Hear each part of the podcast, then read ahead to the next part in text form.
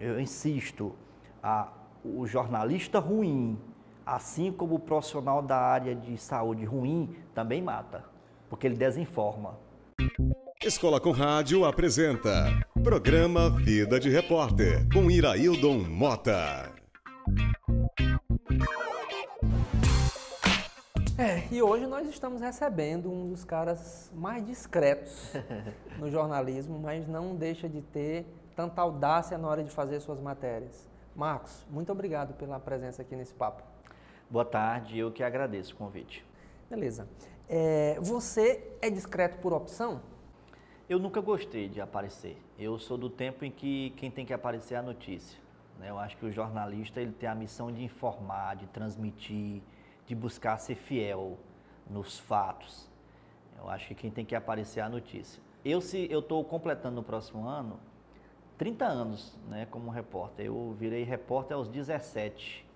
Então, em setembro do ano que vem eu completo 30 anos como repórter. Eu acho que não tem três fotos minhas em colunas sociais. É mesmo.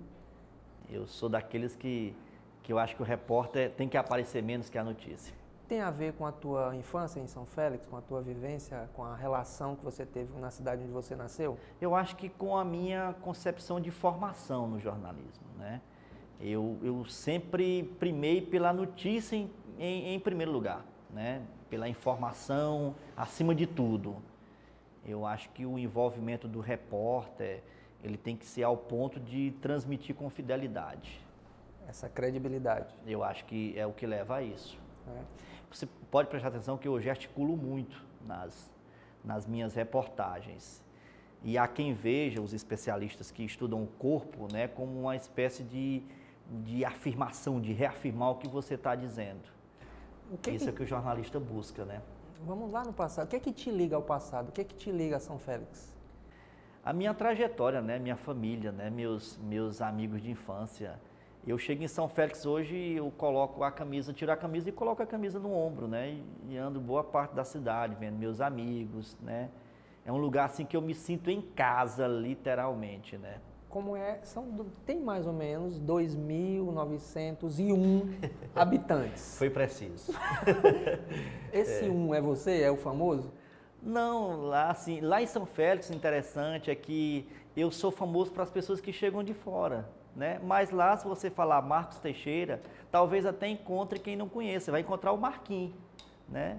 É o Marquinhos do Cícero, né, que é o nome do meu pai, o Marquinhos da Laura, né, que é minha mãe. Então é como eu sou mais conhecido. As pessoas de fora que chegam lá e perguntam, né, o Marcos Teixeira daqui e tal, e as pessoas é, é, conversam e ressaltam isso. Mas eu sinto mais valor de quem chega de fora. É, né? Como é que ela? Tu ainda visita? a cada 15 dias, três semanas, eu estou lá. Eu, que, eu gosto muito. O que, é que tu faz lá? Eu construí há uns seis anos uma, uma casa lá no interior. Olha o nome do interior, Águas Belas. Bonito. É, é bonito? a região é linda. É a 4 quilômetros da cidade. É uma área de 50 hectares, fica na beira de um riacho lá, Riacho das Cabaças, que é o ponte lá do banho das pessoas lá no período chuvoso, Semana Santa, Carnaval. E assim, é, é muito bacana, é onde eu me revigoro, digamos assim, é onde eu recarrego as baterias. É, Gosto muito. Essa vida daqui é muito pesada, né? Muito. Muito, né? O, o que, que te dá medo, Marcos? O que que te dá medo de nessa profissão? Eu acho que das pessoas que não gostam da verdade. É, eu, eu, eu tenho medo disso. Mas eu sempre fui para o embate, né? Eu nunca, nunca abri mão das minhas convicções. Eu sempre fui muito preocupado. Meus colegas de redação sabem disso. Eu sou muito preocupado na hora de divulgar fatos que eu acho que pode comprometer as pessoas, a privacidade das pessoas, a imagem das pessoas. Crimes sexuais, por exemplo, eu tenho, eu tenho muito, muita preocupação na hora dessa abordagem. É, erros profissionais, né? porque ali você pode comprometer a vida de alguém, você pode comprometer a vida de um profissional. Então eu, eu sou muito preocupado com isso. Por que, que tu fez jornalismo? Eu acho que a culpa é da Rádio Pioneira. Eu era assim um ouvinte assíduo da Rádio Pioneira. E eu, é interessante que é, na presença de amigos ali, festa de aniversário, né? Escolhe uma pessoa para falar, né? E eu era sempre escolhido. Na igreja, né? Fazer leitura tal. O governador Lucídio Portela foi a São Félix, eu tinha oito anos, e eu fui escolhido entre todos os, os, os adolescentes do colégio para ler uma carta pedindo uma outra escola para São Félix. Eu sempre gostei muito de falar em microfone. Né? E a Rádio Pioneira foi ocupada por quê? Porque eu ouvia muita Rádio Pioneira, né? Joel Silva, Didimo de Castro, Carlos Said, é, Seu Gosto na, na Berlinda. Berlinda. Eu sabia de cor, né? Então, correspondente pioneiro, correspondente do interior. Sim. Eu estudei, quando eu entrei na universidade, aliás, eu dizia antes que eu ia fazer jornalismo para apresentar a, a grande revista noticiosa pioneira. O que, que né? houve? a televisão me pegou antes. Foi? Foi. A televisão que não era o meu foco. Né? O meu foco era rádio. Eu, eu ingressei no jornalismo para fazer rádio, mas a TV me pegou logo no começo do curso, com seis meses. Nessa época, interessante, foi ali na década de 90, e as TVs, a gente saía da sala de aula na UFP, e lá fora já tinha é, é, cartazes, convites das emissoras para você fazer teste. Já tinha uma demanda. É, TV Timon começando, nessa época, a TV Antena 10, Antares era o grande laboratório, né? Muita gente. Muita gente, eu acho que muitos profissionais, né, começaram lá. E aí a gente se agarrava, porque na UFP, no laboratório de televisão, a gente tinha uma câmera. Imagina uma câmera para 30 alunos. Então, as TVs, elas eram a oportunidade da gente conciliar a teoria da universidade com a prática do dia a dia. E tinha uma preocupação dos professores que, como a gente não tinha uma formação acadêmica, acadêmica ainda concluída, podiam achar que o aluno estava saindo da universidade e não tinha o preparo né, para corresponder lá no mercado. E eu falar, olha, olha o aluno aí que está vindo da UFP. Hum mas a maioria correspondeu, né? Porque eram alunos assim como é que dedicados. Foi, como é que foi na universidade? Tu lembra o que, que mais? Muito, muito. Foram grandes anos da minha vida. E aí o choque, né, de quem vem do interior. Tu veio direto do interior para estudar? Não, eu já estudava aqui. Eu vim, eu, eu vim, eu vim com 11 anos para estudar em Teresina. Hum. Meu pai, ele não teve a oportunidade de se formar. Os outros irmãos dele, todos estudar ele não teve. Ele era o irmão caçula. Eu acho que por conta disso ele, olha, eu não vou reservar isso para os meus filhos. Então ele encaminhou a gente, ele comprou uma casa em Teresina e encaminhou a gente muito cedo. Eu vim com 11 anos para estudar aqui, né, até é, me formar. Como foi essa batalha? Luta grande, né? Luta grande de guardar o dinheiro do, do ônibus, de guardar o dinheiro do lanche, né? Mas uma coisa assim eu tinha, eu sempre, não posso reclamar, eu sempre fui aluno de escola particular, tinha todos os meus livros, mas era só. O papai entendia que casa de estudante tinha que ter só geladeira e fogão. Até uma TV para ele. Geladeira é, e fogão. Era motivo de distração. Né? Então era só o que a gente tinha: livros, escola, uma geladeira e um fogão.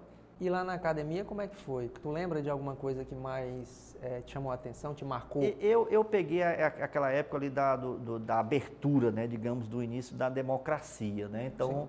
eu já peguei um período, digamos assim, mais, mais light, né? 90, 80, 89? É, 89 90. eu entrei em 90, né? Era um período já do, do início ali da, digamos assim, a concretização da abertura. Mas ainda existia na universidade um viés ideológico muito forte, né? A maioria dos estudantes tinha uma convicção ideológica e partidária definida, então isso eu aprendi lá dentro. E a preocupação, a coisa que eu trago da academia, uma preocupação com a informação. E lá eu aprendi de que eu acho assim, como aos maus profissionais, ao médico ruim que mata, o jornalista ruim que não sabe informar, ele provoca o mesmo dano. E eu acho que essa compreensão você só adquire na academia. Só quem estuda, quem vê os aspectos sociológicos e filosóficos do impacto da notícia, tem essa compreensão.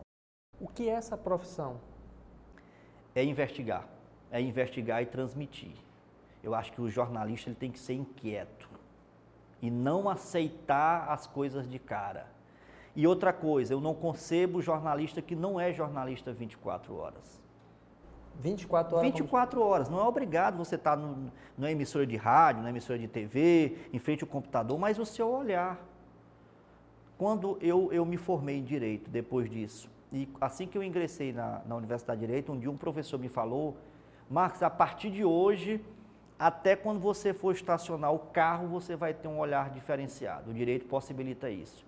Eu acho que o jornalismo exige, ele exige esse comportamento do profissional. O que que o direito te ensinou no jornalismo? Eu acho que ele me trouxe, ele me trouxe esse outro lado, né? Eu acho que às vezes a gente é inseguro, né, no, no jornalismo. Eu acho que o, o direito ele traz esse outro lado, né, esse lastro, né, do amparo legal, de limites, né, de você saber a, até onde pode ir, né? Eu acho que o, o, direito ele oferece isso. Eu acho que são duas profissões que casam muito bem. Né? Eu acho, eu sempre tive um sonho de fazer direito. Eu acho que veio complementar o jornalismo. É, você recebeu a medalha do Conselheiro Saraiva, uhum. né? E no momento em que tu recebeu, tu fez uma fala dizendo que era mais responsabilidade para você em fazer um trabalho sério, um trabalho que olhasse para as pessoas. O jornalismo, ele olha para as pessoas verdadeiramente? Já olhou mais. Já olhou mais. Eu cresci fazendo reportagens sobre seca. Eu hoje eu conheço todos os 224 municípios do Piauí. Eu conheço todos do semiárido. Né? Eu fiz grandes reportagens e eu acho que essa preocupação a, que há hoje do governo federal com o semiárido brasileiro, de identificar, de estabelecer programas de convivência com o semiárido, de armazenar água, foi a partir do jornalismo dessa época, né? do, ali do, do, do, do, início do ano de 2000, né? final da década de 90, havia esse olhar. Então, tinha esse olhar mais voltado para as pessoas. O jornalismo então provocou esse, essa reflexão? Provocou. Não havia, não havia esse olhar para o nordestino de que algo precisava ser feito e ainda precisa. A forma como tu fala, a tua forma, o teu texto é muito parecido com, com, com o deles dois. Eu imitava o Chico José. Quando eu comecei, eu imitava. Eu gostava tanto que eu imitava. Né? E aos poucos. Não, eu acho que eu já, já retirei mais, mas, mas no início, um sotaque muito parecido. Sim. E eu sou da mesma escola do Chico José de que a gente não tem que mudar nosso sotaque para fazer uma matéria nacional. E até, graças a Deus, hoje já há essa compreensão. Como foi essa reflexão da Globo? Porque a Globo, até anos atrás, não permitia esse linguajar que não entrava no padrão. O que, que aconteceu? Eu acho que é, é, é, outra inovação da TV, o jornalismo comunitário. As pessoas estão querendo se ver cada vez mais. E aí você vê isso hoje com os telejornais locais, o tamanho. Bom Dia Piauí, por exemplo, saltou de 30 para 2 horas. O Piauí TV 1, que tinha 28, 30 minutos, está com 45. Ou seja, é o regionalismo crescendo é as pessoas querendo se ver cada vez mais. O jornalismo tem interesses? Tem. Quais são eles? Eu acho que tem, ainda, né? Eu acho que tem. Eu acho que ainda há uma, uma, uma preocupação ali de, de atender a audiência, né? de, de fazer tendências. Né? Eu acho que existe. Você já entrevistou diversas pessoas. Qual a entrevista mais importante da tua vida? Eita, eu fiz, fiz, fiz boas entrevistas assim. Eu me lembro muito de matérias, né? de reportagens que, que me marcaram, assim, de dentro dessas histórias, né? Porque essas entrevistas, nós repórteres, nós somos contadores de história, né? Sim. Tem duas entrevistas que me marcaram muito, de pessoas simples do povo. Uma dessas entrevistas, inclusive, foi em Simões, ela rodou inclusive no, na retrospectiva da Globo. Eu cheguei na casa de um agricultor e ele tinha, do nada, porque minhas reportagens de seca, é, que eu fiz muitas, eu nunca aceitei andar com alguém da região. Porque quando eu ia fazer uma reportagem sobre seca, eu queria um olhar diferenciado que já tivesse sido mostrado. Né? E esse olhar a gente leva daqui porque a gente está de fora. E eu cheguei na casa de um senhor é, eu tive logo a preocupação de colocar. As, as minhas reportagens no interior, quem conduz são os personagens. São as pessoas e suas histórias. Tu vai conectando as histórias. As histórias, quem contam são as pessoas. O Chico José que me ensinou isso. Marcos, o nordestino fala com o coração. Põe um microfone nele, aí ele vai fazer tua matéria. E eu, seguindo essa lição, cheguei em Simões, na casa de um agricultor, e quando eu olhei assim, a gente olhava para o pátio inteiro, 80 a, a, vacas mortas por aí. A seca tinha devastado tudo. E aí ele, eu perguntei, tudo é do senhor? Era, tudo aqui é meu, acabou tudo. Aí nós nos preocupamos, colocamos logo o microfone, sentimos que ia render. E aí eu comecei a andar com ele, ele olhou assim e disse, olha, Deus já levou tudo que eu tinha, se ele quiser me levar hoje, está feito. Esse depoimento, assim, a Globo rodou no final do ano, saiu em todos os telejornais da Globo na época, então foi uma, uma entrevista que marcou muito. E eu fiz uma reportagem, essa reportagem ela foi capa da revista Veja. É, um município aqui do Piauí, em Paulistana, é, naquela época havia uma verba do SUS para a realização de laqueadura a ligação que a mulher faz. É, e o hospital lá recebia uma verba todo mês para fazer essas, essas, essas cirurgias, e que requer uma ultrassom antes, né? E tipo assim, o hospital recebia 40, 50 mil reais, um exemplo aqui hipotético, mas eles queriam gastar aquilo tudo para, pelo menos apresentar os papéis para receber o dinheiro. E com isso eles passaram a fazer nos homens seu Manuel. Caía do cavalo, então eles iam lá e botavam Manuela. E uma ultrassom. Eu lembro dessa. Pronto. E nós chegamos na casa de uma senhora que tinha 70 anos e tinha três ultrassom dela. meu filho, a última vez que eu parei, está com 40 anos. Eu digo, não, a ultrassom que a senhora fez está com 20 dias. Se não fosse trágico, seria cômico. Né? É, mas isso gerou uma, um posicionamento do Ministério da Saúde na época, que suspendeu esse formato de pagamento para todos os hospitais do país e desencadeou investigação né, no país inteiro.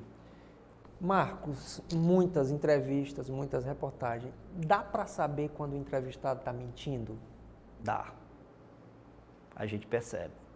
E aí, com, principalmente na área pública, né, quando você quando você está cobrando, né, e aí a gente tem que ser ah, educado e incisivo para que o telespectador possa compreender isso. Eu não gosto de dizer que alguém está faltando com a verdade. Eu quero que o, que o telespectador compreenda. Tu deixar ele, ele tomar ter, a decisão. Ele ter essa compreensão. Como é que é esse processo dos bastidores da escolha do tema até ser veiculado? A gente tem uma equipe né, de, de apuração, né? os produtores é, fazem esse levantamento desde cedo. Hoje, praticamente, é a, é a população que pauta, né? É, são as pessoas que ligam, são as pessoas que mandam é, mensagens né, nas redes sociais, enfim, é a população que pauta. Essa produção faz um levantamento, e aí procura ali os personagens, que são pessoas que se encaixam nas reportagens, e a gente vai lá conta. Eu ainda indico muito o que eu vou fazer. Né? Eu consegui chegar assim, a, a esse, esse nível, ponto. né? De eu recebo muita informação, então eu já faço a sugestão de como a gente vai trabalhar aquilo. E na área política, eu particular, eu faço muita sugestão de pauta, né? Porque como estou mais no meio, esse é outro viés que a gente passou a cobrir recentemente. Sim. Então, assim, eu já levo uma sugestão, o pessoal trabalha naquilo para a gente fazer. O, é, esse processo cria, cria, algumas, algumas, alguns desertos da notícia, que é o que a gente chama por aqui. Muita coisa fica de fora. É, isso é ruim para o jornalismo? Quando você fala de política? De uma forma geral, assuntos que não estão na pauta, não estão na agenda quando você escolhe, muita coisa fica de fora. Isso é ruim? Eu acho que é o mal da imprensa ao longo da vida, né? É, e, e, eu acho que a gente está caindo para um abismo ainda maior, né? A preocupação hoje com a audiência. Né? Às vezes, determinado assunto que não rende, ele acaba ficando de lado. Mas, por outro lado, eu acho que as pessoas hoje participam mais. As redes sociais, elas possibilitaram essa abertura. O cara manda um vídeo, manda uma foto, ele manda um áudio, ele manda uma imagem, ele narra um fato inteiro e vai para o ar. Eu acho que nós temos hoje essa, essa outra abertura que é muito grande. O que, que é proibido publicar? Assim, eu tenho como base, como eu falei, eu acho que imagens que levam o constrangimento das pessoas. Que você possa comprometer a imagem de alguém, o trabalho de alguém. Eu acho que tem que ser essa preocupação. Às vezes as pessoas até me acham eu exagerar demais com essa preocupação. Mas eu sempre tive. E eu acho que o direito veio e reforçou isso. Zé Hamilton, acho que você conhece. né? Demais. Né? É um grande jornalista. É, né? Ensina demais. muita gente. É. Ele tem uma frase que ele diz o seguinte: a profissão de jornalista precisa ser exercida por alguém que acredite que seu trabalho pode melhorar o mundo. Tu acredita nisso? Eu todo dia saio de casa imbuído com esse propósito. No dia que eu não tiver mais essa vontade, eu digo isso na TV abertamente e onde eu sou chamado para falar. No dia que eu sair de casa e não tiver mais essa vontade de mudar a partir do trabalho que faço, eu não vou. Você acha que o teu jornalismo conseguiu mudar alguma coisa? Eu acho. Eu já fiz muita coisa que mudaram realidades. Muita coisa. Uma. Eu, essa semana já teve um fato aqui, é, foi sobre uma falta de medicamento. Até encontrei a pessoa ontem na rua e ele veio parabenizar que a situação tinha sido resolvida. Então, assim, muita coisa. Eu acho que nessa questão da seca eu tenho um trabalho enorme, porque eu consegui a repercussão na, na, nas redes sociais. Eu fiz uma matéria, por exemplo, para a Globo, foi a primeira denúncia de que o Piauí tinha 33 barragens e não tinha adutora. Você tinha água armazenada e não tinha um cano para levar água até a casa das pessoas. E as pessoas morrendo de sede. É, e hoje nós já temos. É, hoje as grandes adutoras estão sendo construídas. O Cláudio Abramo diz o seguinte: Cláudio Abramo Sim, também um grande sim, exemplo para todos nós. O jornalismo, antes de tudo, é sobretudo a prática diária da inteligência e do exercício cotidiano do caráter. O jornalismo de hoje tem caráter? Eu me preocupo. Eu me preocupo porque eu sinto que hoje a tecnologia está se sobrepondo ao conteúdo. Tecnologia está mais importante? Eu acho. Isso é péssimo. Isso é muito ruim. Eu sou de uma época em que o jornalista tinha que saber escrever. Né? Você tinha que ler para saber escrever. Havia uma crítica, inclusive, de que só era jornalista de fato os jornalistas do meu impresso, né? dos jornais, porque estavam escrevendo diariamente. E a gente tinha os- a grande referência no jornalismo brasileiro exatamente o pessoal de jornal, né? onde você tinha ah, os grandes jornalistas. Eu acho que isso me preocupa, porque hoje o fato de você saber transmitir, de você lidar com as tecnologias, você tem um avanço enorme no mercado. E o conteúdo, como é que fica? É, Esse conteúdo está cada vez mais fragilizado. Eu acho, eu acho. Como é que a gente resolve isso, Marcos? Eu, eu, eu me pergunto, né, e me preocupo, porque eu não sei aonde é que a gente vai parar. E é bom ou ruim? Eu acho que só o tempo Pode dizer. é que vai dizer. É porque o avanço tecnológico hoje é enorme e as pessoas ligam, as pessoas assistem. Está faltando jornalismo inteligente hoje? Eu acho que falta jornalismo com mais conteúdo. Nós estamos caminhando para isso. Você vê com otimismo? Não, eu vejo com preocupação, porque a gente vai a gente vai transmitir, mas eu acho que você não vai informar, você não vai conscientizar. E é isso que o jornalismo Tem que como missão completa isso sim. é. O Gerson Souza, que é um jornalista da Record, Sim. muito antigo, ele diz o seguinte: o repórter não pode deixar de ser ele mesmo. Uma característica sua que me chama muita atenção é que eu converso com você na rua e você é o mesmo. É isso mesmo? Se o jornalista não for assim, ele está fadado ao fracasso. E as pessoas percebem. E a TV, ela, ela é um veículo que às vezes ela descamba e leva o profissional para esse outro lado. Como é que você segura essa peteca tendo tanta câmera? Eu nunca Tanto fui, holofote. nunca fui impressionado com televisão. E como é que a gente diz para as pessoas que estão lá se formando, trabalhando ou estudando ainda comunicação? O que, que a gente diz? É que você tem que fazer jornalismo para informar e não para aparecer. E a gente vive agora numa época de risco, né, com as redes sociais que estão aí. Né? essa tecnologia facilita muito essa Tecnologia, possibilidade. né? É. O, e aí, só para a gente finalizar os caras né, que a Sim. gente segue, Sim. Marcelo Canelas diz o seguinte: a boa matéria é aquela que revela as desigualdades e contradições do nosso país. você já fez muitas matérias que revelavam essas contradições. Uma pergunta. Sim. É, não há, às vezes, por parte de muitos jornalistas, que eu acho que não é o seu caso, uma exploração da miséria na hora de fazer a matéria? Eu acho que ah, alguns, alguns programas, que eu nem digo policiais, mas é, que descambam para o sensacionalismo, é, fazem isso. E é ruim, mas tem audiência. E aí? E aí, esse é o dilema, é o interesse das TVs, é aquilo que eu voltava. Né? Às vezes, para atender esse público, é, as emissoras, os veículos de comunicação mantêm. E tem uma enorme audiência. E eu acho que está relacionado à dificuldade das pessoas, né?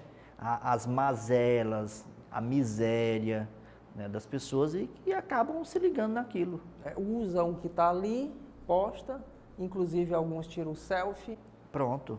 E aí fechou um ciclo muito perigoso. É, agora isso é antigo no jornalismo, né? Isso é antigo. A gente sempre teve isso e com grande audiência.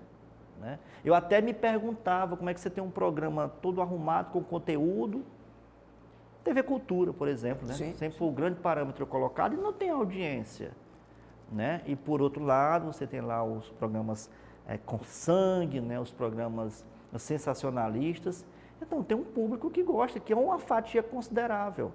O mercado publicitário não entra muito, às vezes, porque não quer aliar né, a sua imagem a isso. Mas tem uma audiência enorme. O problema está na sociedade? Eu acho. Eu acho. O jornalismo. Porque não... o veículo de comunicação ele faz para atender, porque tem uma parcela que assiste. O jornalismo também não é para educar? Mas se você busca só isso, e aí a gente volta para a questão do interesse, você não tem audiência. É e aí como é que você vai fazer sem ter audiência, sem vender, né? A gente é volta uma, lá para aquela bola. É uma bola. equação complicada. É. É, uma é, equação complicada. É. O jornalista perdeu a sensibilidade diante de tanta desgraça que a gente vê? Não, eu, eu, eu insisto. A minha preocupação hoje do jornalista é com a questão tecnológica. Eu acho que nós estamos perdendo aí. Perdendo? Nós estamos perdendo aí. Hoje eu diria que nós estamos enfrentando uma precarização do setor. Nossa. O trabalho que você fazia com cinco, quando eu entrei em televisão, minha equipe era cinco. Hoje nós somos dois. Essa precarização e enxugamento das redações. Isso, isso. Cada vez maior. Isso prejudica todo o sistema, é, inclusive a, o conteúdo, obviamente. Né? Sim. Eu acho que principalmente o conteúdo. Né? Que aí você deixa, você vai ter é só a transmissão do fato. Né? Tu vê alguma, algum sinal de solução para isso? Eu acho que isso vai se agravar, isso vai entrar de forma mais acentuada. Ah, hoje, pelo advento da tecnologia, você mesmo falou que a, as pessoas hoje pautam. Isso. Né, de certa é, maneira. É. Daqui a pouco elas serão jornalistas também? Já são. Hoje as pessoas já são. Hoje todo mundo tem um blog, né? todo mundo para exagerar, mas são, são blogs, são as pessoas saem filmando, saem gravando Como na rua. E aí tem outro fator grave para nós. Cadê a exigência do diploma, né? Cadê a formação? Sim. Né? Qual é a diferença entre um jornalista, então, e uma pessoa comum que tem um smartphone na mão e um pouquinho de internet? A falta da academia, da formação. Você que não passou pelo banco universitário, você não, não aquilo que eu falei, você não, não sabe do impacto sociológico, filosófico, da notícia. E ela tem. Eu insisto, a, o jornalista ruim, assim como o profissional da área de saúde ruim, também mata, porque ele desinforma. O jornalismo, é, ele representa a dor do povo na sua, no seu destaque, no seu telejornal, no seu jornal impresso. Essas dores do povo está lá. Eu acho que tem se aproximado, né? com, a, com as redes sociais tem, tem, tem, se aproximado, permanece, né? Eu acho que os, canais, o, o, rádio, né, faz isso, faz isso muito forte. Eu acho que esse viés o jornalismo não perdeu, né? De denunciar o ônibus lotado, né? Da falta da linha de ônibus, da galeria que não existe. Embora tenha interesses, mas, mas tem feito. Mas continua presente nas comunidades. E eu acho até que tem, tem estado lá até de forma mais, mais presente. É, Graças a Deus. Tem um jornalista que eu acompanho, que é o Rogério Christoffelet, Esse é o sobrenome do caboclo bem complicado. Esse eu não conheço. Ele é um caboclo que escreveu um livro sobre a crise do jornalismo. Uhum. O jornalismo está em crise? Eu creio. E aí eu bato nessa tecla. Eu acho que a gente tem que se preparar para essas inovações que vêm por aí. E ele disse que a crise do jornalismo não é apenas uma crise do, do financeiro, mas é uma crise política, ética e uma crise onde os jornalistas estão cada vez mais insensíveis. É por aí? É porque a tecnologia está se sobrepondo a tudo, né? Hoje a tecnologia vai lá, invadiu e faz e a gente é o quê? A gente é um mero condutor. Você só transmite. Você não convence, você não critica. O jornalismo está doente? Eu acho que o jornalismo está vivendo uma nova fase. E que isso é bom ou ruim, a gente só vai saber no futuro. Quando eu estava na universidade, eu já, a gente já estudava de que isso iria acontecer. Esse jornalismo especializado, né, um canal só com esporte, um canal só com notícia, né, um canal só com entretenimento, e nós estamos vivendo hoje. E essa fase de, da tecnologia né, se sobrepondo tal, e chegamos. É. Vai ser bom, vai ser ruim, eu acho que o futuro vai dizer. Engenheiro Moraes, você conhece, que morreu sim, recentemente, sim, né? Sim, sim. É, ele diz o seguinte, é uma ilusão achar que o jornalismo vai melhorar as pessoas ou o mundo. Mas se você não tiver essa ilusão, fica complicada a fica, coisa. Fica, fica. É, você é um iludido desse ponto de vista? Eu, eu, eu busco sempre, né? Eu busco sempre. E eu acho que essa é a missão do, do repórter, do jornalista, é transformar, é informar, é querer sempre uma sociedade diferente. Qual o valor social do jornalismo? De transmitir. Eu acho que o jornalismo tem essa missão importante de educar, de conscientizar as pessoas, né? da cidadania. Eu, às vezes, vou fazer uma determinada matéria e eu sinto ali, tem a polícia ou alguém barrando, deixa entrar, e eu pergunto, às vezes, até para as pessoas, o que seria da sociedade se não tivesse a imprensa hoje, né? Então, eu acho que essa é a missão. A gente tem alcançado essa missão? Eu acho que sim. Eu acho que sim. Hoje a gente tem uma sociedade mais crítica, né? um olhar mais atento né? para tudo. O, a, os nossos índices educacionais de pobreza e DH ainda são, são baixos. Isso é, mas eu acho que aí é falta de política pública. Como é que o jornalismo ajuda a política pública? Denunciando. E eu acho que a gente tem feito muito isso. Né? A gente tem feito muito isso. O jornalismo denunciando faz com que o poder público se movimente? É tem que se movimentar, eu acho que sim. Eu acho que sim. E essas mazelas, hoje, elas aparecem é, de forma mais intensa. E aí é a vantagem que eu já vejo, aquilo que eu colocava, das redes sociais, de, das comunidades, de possibilitar as pessoas de enviar um vídeo, de enviar a imagem, porque esse avanço tecnológico, se por um lado ele te, re, te retira ali a questão do conteúdo, mas ele abriu um espaço imenso para as pessoas que não tinham voz. Todo mundo está falando. Todo mundo. Será que estão ouvindo?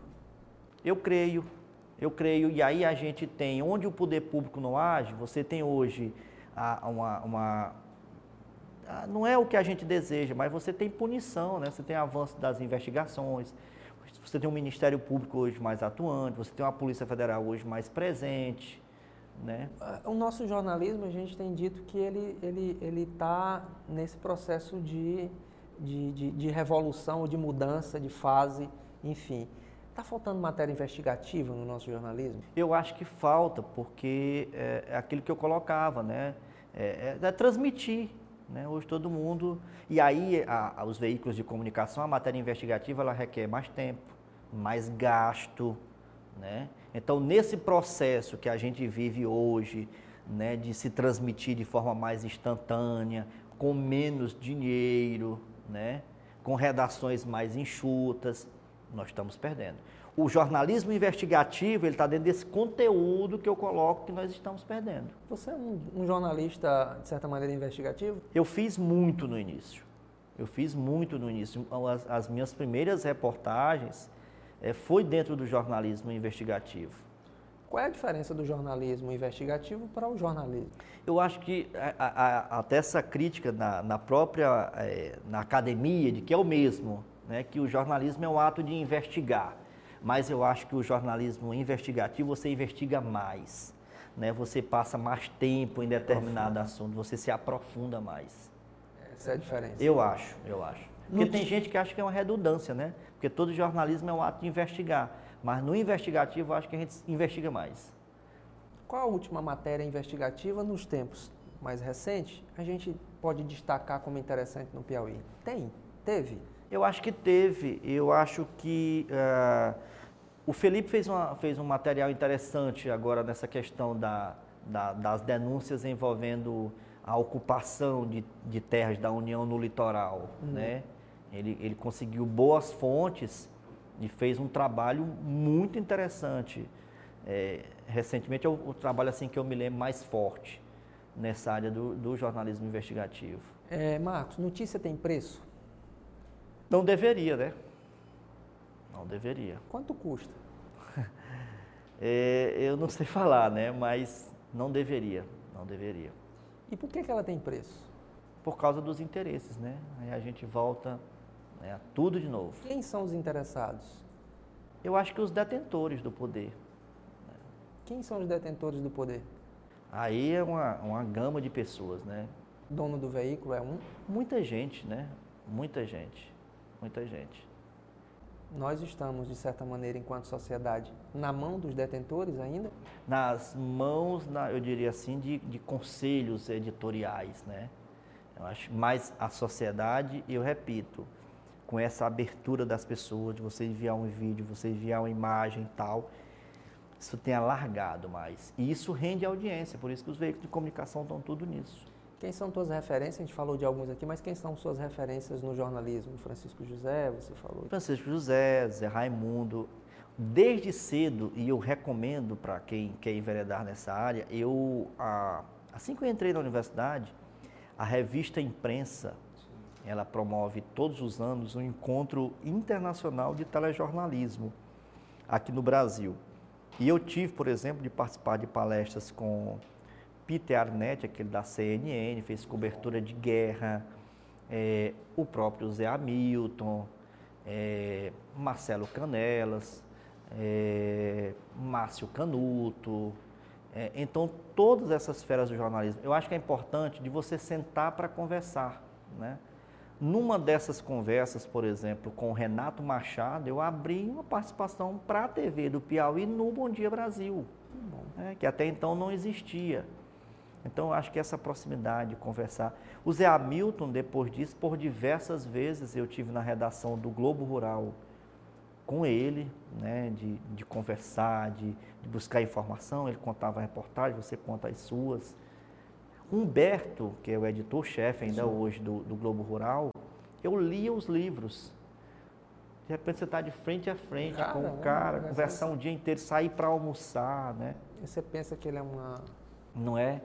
Eu acho que eu ia participar desses encontros e eu falava, poxa, foi mais quatro anos de jornalismo. Né? Olha só. É porque a, a troca de informação, né? De... O jornalista tem um ego bem elevado ou é apenas um mito? Não tem. Porque eu acho que a nossa profissão é diferente. Né? E aí na TV, se você não tiver cuidado, você nem trabalha, né? Por que? Por conta do é, ego? por conta, eu acho que, que a mídia ela alavanca isso. Se você não souber lidar com isso, aí entra a imagem, né?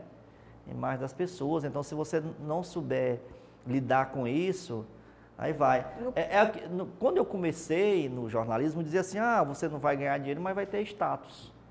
Olha né? só. É, a gente já, já, trabalha com isso, independente se você vai para a rádio, vai para o web jornalismo, né? vai para o impresso, enfim. É... Eu só tinha uma convicção de que é, eu era jornalista, não era jornalista de TV. Eu acho que isso me segura. Hum, né? Isso é bom. Se a partir de amanhã eu tiver que estar no rádio, estou ótimo. Eu não vou deixar nunca é o jornalismo. As pessoas abandonam o jornalismo pela, pela fama? Tem muita gente que abandona? Não, tem gente que sofre quando sai. Quando perde tudo isso, tem gente que sofre. Eu acho que eu não vou sofrer tanto. não, eu acho que eu estou preparado para trabalhar ali em qualquer área. Né? É, né? Eu, eu, eu, o jornalismo está no sangue, mas para fazer jornalismo de qualquer forma ali. Hoje, é, muitos jornalistas têm migrado para os canais no YouTube, Sim. saído de grandes redes de televisão e tal. O que, que tu acha disso? É interessante. Eu acho que é mais um meio ali que se abre né, para as pessoas. E eu acho que os grandes nomes, né, eles agregam e reparem no que eles fazem, né? Hum. É, com conteúdo, né? Com conteúdo. Conteúdo. O jornalismo hoje se confunde muito com opinião. Não, eu acho que o jornalismo ele se confunde com nomes. Nomes? Nomes. Eu acho que os nomes hoje, as referências, elas têm as audiências próprias. Hoje, um determinado nome, ele consegue levar audiência para determinado canal, para determinado programa. Exemplo, Bochá? Sim, Bochá? sim, sim, sim. Bom, né? Boris Casoy, né? Bom, né? Bonner, né? Eu acho que esses caras, eles conseguem levar, né? E aí, o que eles dizem? Às vezes está misturado com opinião e jornalismo? Sim, Ou isso não tem a ver? Sim, é a marca, né? O, o cara se coloca ali, né? O que ele diz É, tem é. mais força, Força, do eu que... acho que vira uma marca desse- de- de- dessas pessoas, né?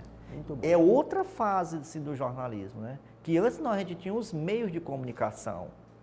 Hoje não, você tem os nomes, tem as pessoas, tem as referências, né? Falar de- Noblar, tal. É, Vamos falar de uma coisa boa. Você é flamenguista. Eita, tô em festa. Tá em festa? Tô em tá festa. bem? Vamos ganhar tudo. Lá no futebol tem um... Tá bom demais. Tá bom demais? Tá bom demais. Toda, todo sábado, ou todo domingo, né? Domingo é bom, melhor festa, ainda, né? é, É, é, festa, é, é. alegria. Segunda-feira, entusiasmado. né? E o Flamengo, ele tá ligado também à, à minha história no, no jornalismo. Porque, assim, eu, morador de São Félix, torcedor do Flamengo desde criança. Então, meu sonho, a princípio, era fazer jornalismo no Rio de Janeiro. Né, Pra cobrir o Flamengo. É, para ficar perto do Flamengo. E essa paixão minha é tão forte que eu, depois que eu comecei a ir para a Globo, fazer intercâmbio no Rio, isso se tornou mais forte ainda. Eu vou todo ano agora, todo ano eu tenho que assistir pelo menos um jogo do Flamengo. Que coisa. E eu chego, eu chego no Rio de Janeiro, eu, é como se eu estivesse em São Félix, eu fico 20 dias. Não me sinto em casa. Eu, se eu saísse de Teresina, tivesse outra cidade para morar, eu iria morar no Rio. Gosto demais, demais. Gosta de futebol, claro. Demais, é. Futebol tem regras. Sim, É, no jornalismo tem regras? tem. Tem regras. Quais que a gente pode... Implicitamente, ética. Essa é, essa é uma das regras mais fortes. Estamos em crise nesse aspecto? Não, não, eu acho que já foi, já foi pior. O que me preocupa é porque tem gente fazendo de tudo. E não é bom. Quem Não é, é o bom. Do jornalismo? O telespectador. Não se enganem. Não se enganem. No caso da TV é o telespectador. No caso do rádio é o ouvinte. As pessoas hoje estão mais conscientes para julgar, para analisar. Você não engana. Mas eles erram? A sociedade erra? Às vezes. E aí eu comparo com o VAR, muito pouco. Muito pouco. O vá é bom? É bom. Veio para ajudar? Eu acho, eu acho. Eu acho as pessoas, pelo menos comigo, é um termômetro muito forte. Jornalista Muito forte. gosta de se corrigir? Não. E principalmente o jornalista que aparece na TV. A maioria, a vaidade só. Suplanta. É, é. Nos jornais a gente tinha a figura do ombudsman, né? Sim. que eu acho que deveria ter outro na, na TV. Então, eu acho que a gente não foi, não foi dotado disso, não foi criado assim, não foi formado assim. Jornalista erra? Erra. E tem que admitir o erro. Você já errou? Eu já, já, e já admiti o erro, já consertei. Eu acho que hoje eu erro menos porque eu sou mais preocupado. Quando a gente começa a envelhecer, digamos assim, você fica mais preocupado. né? Cauteloso. É, cauteloso. Hoje na redação, quando me consulta, eu digo, opa, Como foi errar e corrigir? não é bom, mas você tem que fazer, né? Tu lembra? Assim, recente não, mas eu já, já, já fiz matérias que teve transtornos terríveis. Vou contar aqui um exemplo. A, a polícia apreendeu um adolescente que matou uma senhora aqui em Teresina. E a arma apreendida com ele estava cautelada em nome de um policial civil. Nossa. E eu fiz a matéria, eh, disse o nome do policial civil, com base na informação da Polícia Civil. E isso foi numa sexta, na segunda, a família do policial civil estava lá na emissora. Ele já tinha morrido, já tinha devolvido a arma E a secretaria nunca tinha retirado o nome dele. Nossa senhora. Olha só o problema. E aí a família. Foi para a justiça. Então a gente teve que desfazer aquela informação, né? De, porque você atacou a honra de quem não podia nem se defender. E ainda mais que tinha agido corretamente. A arma tinha sido, tinha sido devolvida, só que continuava cautelada lá no nome dele. O jornalista, é, ele tem medo dessa possibilidade do processo, talvez por isso um resguardo maior é de, de, de não... Quando eu era novo, não. Hoje eu já tenho e eu coloco às vezes para determinados colegas, olha, isso aqui vai dar problema, né? Isso aqui pode trazer isso. Pela experiência, né? É, eu acho que o curso de direito ele também ele propicia isso, né? Esse outro olhar. Jornalista tem poder? Tem. Qual é o poder do jornalista? A informação correta ela, ela, ela, causa, ela causa um estrago, digamos assim, do bem. Para que, que serve o jornalismo? Eu acho que para informar e para conscientizar. Tem que, ser, tem que ser esse viés, não tem que ser outro. O... Como é que é o cenário hoje, Marcos, do nosso jornalismo, do jornalismo do Piauí? Qual é a análise que tu faz do nosso jornalismo? Um dos mais concorridos do Nordeste. Eu acho que em nenhum outro estado do Nordeste a gente tem veículos tão iguais como a gente tem aqui no Piauí. Aqui no horário do meio-dia, de meio-dia a duas da tarde, que eu considero o horário nobre da TV, você tem todas as emissoras é, disputando uma audiência em pé de igualdade. Se você tem uma entrevista coletiva aqui de um fato nesse horário, estão todas transmitindo ao vivo. Isso é falta de conteúdo, é falta de inteligência ou é falta de percepção jornalística para outros temas? Não, eu acho assim que ah, isso, isso demonstra que as TVs aqui elas têm praticamente ali o mesmo nível. nível.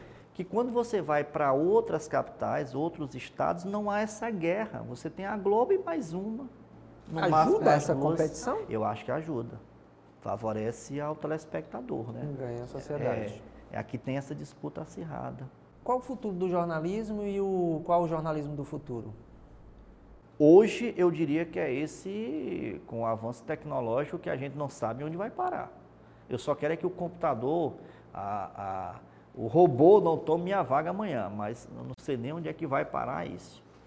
O jornalista, o cidadão, ele participa, tem participado muito mais dessa, desse processo é, de agendar a imprensa a transparência por parte dos veículos de comunicação nesse processo de formatação da notícia, da informação com a notícia? Ah, porque as pessoas cobram.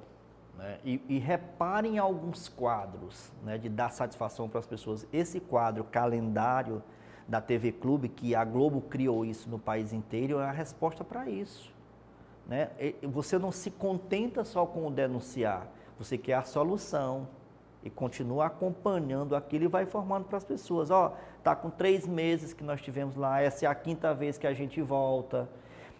Hoje é o quadro de maior audiência da TV do Piauí, segundo o Ibope. Há pessoas que confundem, inclusive, o quadro calendário com o próprio Piauí TV. Acham que é um programa à parte. Deveria ter mais isso? Eu acho.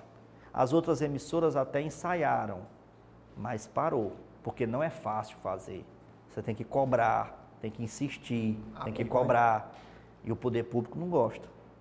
Né? E como é que o jornalismo, o jornalismo de uma TV ou de uma rádio é independente se ela recebe dinheiro do governo? É aí onde está o papel da imprensa, né? Você não pode confundir. É, eu já tive diretor de jornalismo aqui que chegava alguém do poder público para falar e ele dizia, olha, aqui a gente faz jornalismo, o departamento comercial fica três salas antes. Essa, essa... É, é estabelecer essa divisão. Na TV Clube a gente tem essa liberdade. Né? O jornalismo, ele é assim meio que intocável. Né? A, gente, a gente faz jornalismo. A gente não persegue nenhum gestor, né? a gente não denuncia de forma caluniosa nenhum gestor, a gente cobra. Pode até às vezes parecer que você acha que determinado programa está com marcação contra alguém, mas não. O que é que faz um jornalista jornalista? É essa missão de, essa vontade de mudar. A, ju- a juventude, você, também vivencia muito eh, com, com estudantes de comunicação, com pessoas Sim. que estão iniciando, mais, gente mais jovem.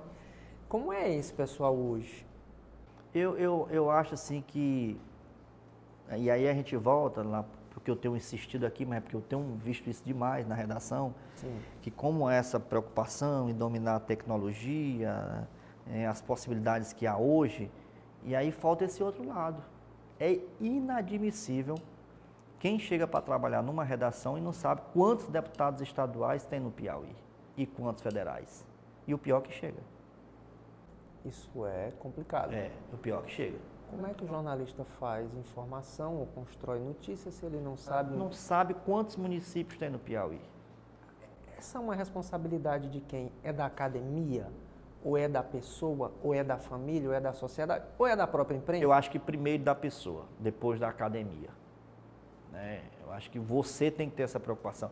Eu, quando eu fiz jornalismo na UFP, eu li todos os livros que tinha voltados para a prática da reportagem.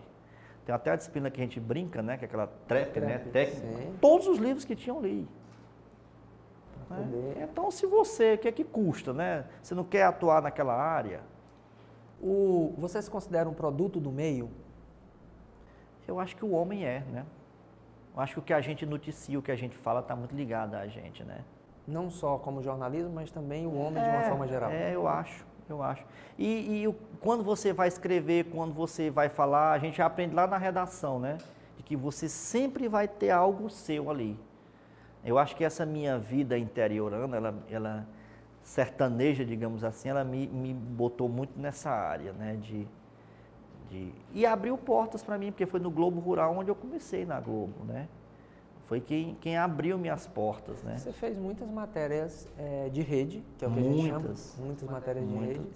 E ah, há um certo colaboratismo dentro da redação ou um certo ciúme porque você fez e outro não fez? Não, quando eu, quando eu comecei, na, era Acho- muito Acho difícil. que você foi um dos primeiros. É, quando eu comecei, era, eu, quando eu cheguei na TV Clube, eu, eu fui para lá e eu queria entrar na Globo, né? E era muito difícil naquela época, porque você tinha no Jornal Nacional o Francisco José, o Chico José e o Zé Raimundo, que cobriam o Nordeste inteiro. Então o caminho da gente era o Globo Rural, que era domingo e passou a ser diário, e aí com isso abriu muito. Eu liguei um dia para o Chico José e falei, como é que eu faço para entrar na Globo? Ele, ó, o Globo Rural é a porta larga. Ligue para a Globo e fale com um homem chamado Benê Cavecchini. E eu virei um grande amigo do Benê, né, e com isso eu entrava com frequência no, no, no- no Globo Rural, fiz matérias para o Globo Rural domingo. Consegui com o Benê ir para São Paulo 15 dias, aí eu já estava de olho, era no Jornal Hoje. e aí é. E aí engraçado que o, o- hoje o seu Hamilton, que é o editor-chefe, ele é da época do Roberto Marinho. Eita. É. Ele já, ele já, já, hoje é como se fosse o editor, digamos ali, ele não participa, não bota mais a mão na massa. E aí as pessoas, quem chega lá, logo que você fala que é do Piauí, aí ele pergunta, cadê o Marcos Teixeira? Aquele é um carreirista. Carreirista. É, porque eu usei o Globo Rural para entrar em Ah. todos os telejornais. Minha filha Sofia diria o seguinte, espertinho É. você. Mas é assim. É, assim que, que triste. É, e era uma época muito difícil. Ah, Você tem, naquela época a gente não tinha hoje uma geração que você tem, você coloca no computador e com um minuto tá na Globo. É, a gente tinha trazido uma fita para Embratel, Nossa. que era aqui na Frei Serafim. Às vezes dava um problema na máquina lá na TV e a gente tinha que correr para gerar aqui na Embratel, na Frei Serafim. E às vezes, mais cedo a gente mandava umas imagens, tipo, que eles chamavam de copião, né? Algumas imagens da matéria. Tinha uma chamada do jornal hoje, que ela ia para o ar 11 da manhã. Então eles já tinham chamado a matéria e aí você ia gerar 12 horas e a fita enguiçava. Já pensou? Tinha que correr para gerar no prédio da Embratel, que era ali atrás do Colégio das Irmãs. Sofia, Uma hoje tá- guerra. hoje tá fácil? Ah, hoje tá bom demais. Ah, né? Bom Fez demais. até pelo celular. Não, hoje a maravilha. Existe limites no jornalismo? Não, não. E aí onde eu acho que outra coisa que se sobressai, criatividade, é você fazer diferente. Tá É um olhar diferente. Não, eu acho até que a gente tem avançado. Eu acho que às vezes há exageros, né? de, de, de, às vezes um fato que é para ser sério, ele descamba muito ali para brincadeira, né? É, e não prevaleceu. Pode ver. A, a, o jornalismo quis fazer isso, mas houve um recuo. Mas a criatividade ela é muito salutar. E isso tem mudado muito. Né? Milhões, não sei. Tu tem a ideia de quantas matérias tu já conseguiu fazer? Ah, não. Milhares. Não, né? Milhares. Eu agradeço tanto a Deus, eu tenho o prazer de ter participado de todos os programas da Globo. De todos os telejornais da Globo. E olha Essa só. era uma meta?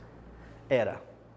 No começo era, eu acho até ligada à autoestima do povo Já do tem Piauí. Já tem o, o, o, o filho, já fez, realizou o sonho, agora está faltando plantar árvore, já plantou árvore? Não, aí eu planto direto.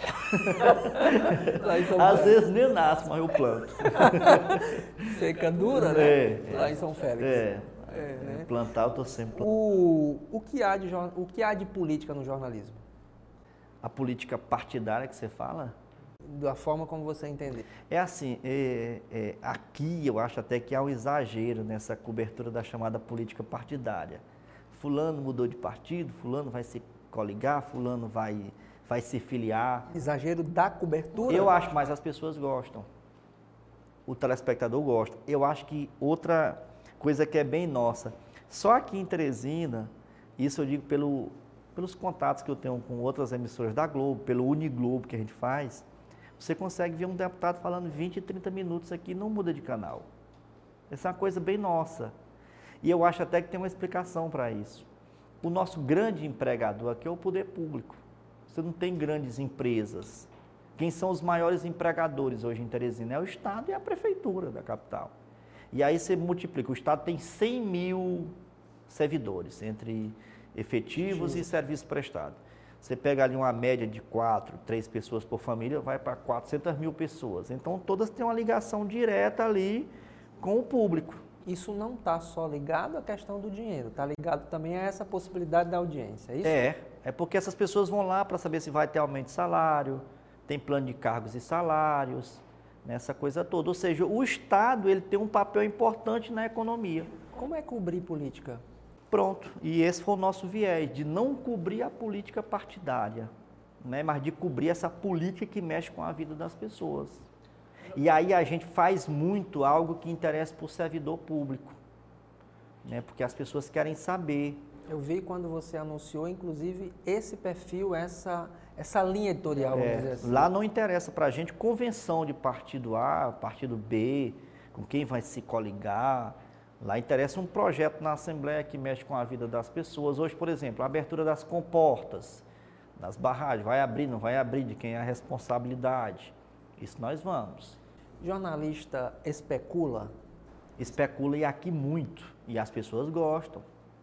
Aqui tem programas que, hum, às vezes, tem dias que é só a especulação e o, e o, e a e o, o telespectador para para ver. Nós trabalhamos para quem? O jornalista trabalha para quem? Deveria ser para a sociedade. Ele tem dois patrão, como é que faz? Ah, eu acho que é- essa é a nossa missão, a gente trabalha para as pessoas, né, para informar. Mas o jornalismo está atendendo a isso? Na sua grande maioria, tá. Tá. Nós temos abnegados aí. É, o sistema, é, ele é muito corrido. Sim. De produzir a notícia, de veicular e tal. Dá tempo ver o que tu produziu? Às vezes. Às vezes eu consigo. Mas quando é algo ali assim mais, né, eu, eu vejo depois, né, mas geralmente não dá. E hoje a gente faz muito ao vivo, né?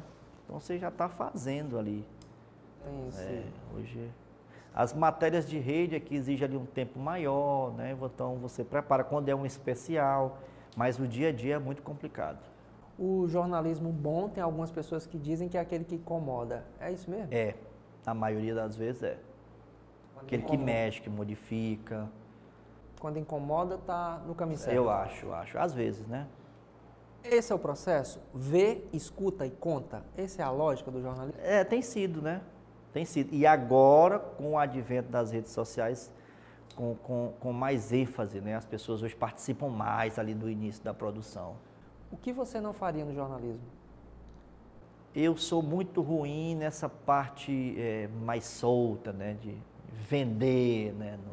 Não, não dá pra Não é contigo? Não, não. Mas contar a história. É comigo. Inclusive história do Flamengo. Também. Tem uma história boa? Não, eu sou um apaixonado pelo Zico, né? Pelo, pelo, pelo Flamengo. Eu sou, eu sou um apaixonado pelo Flamengo. De ir à Gávea, né? De assistir treino do Flamengo, né? De ir ao Maracanã. Assim, de... Eu fui no Dia dos Pais ano passado, eu estava no Rio com a família toda. E minha esposa não quis ir, inventaram outro programa e eu acabei indo só, com os ingressos para todo mundo, mas acabei indo só. Eu chorei demais.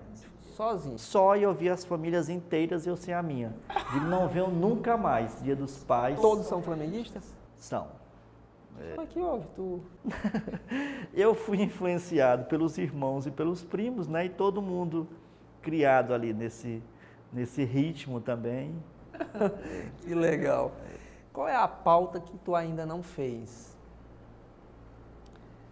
Eu acho assim, coisas assim que eu, eu sonhava fazer, que eu sonho fazer, coberturas envolvendo o Papa. Nunca é, fez? Não, nunca fiz, nunca tive a oportunidade.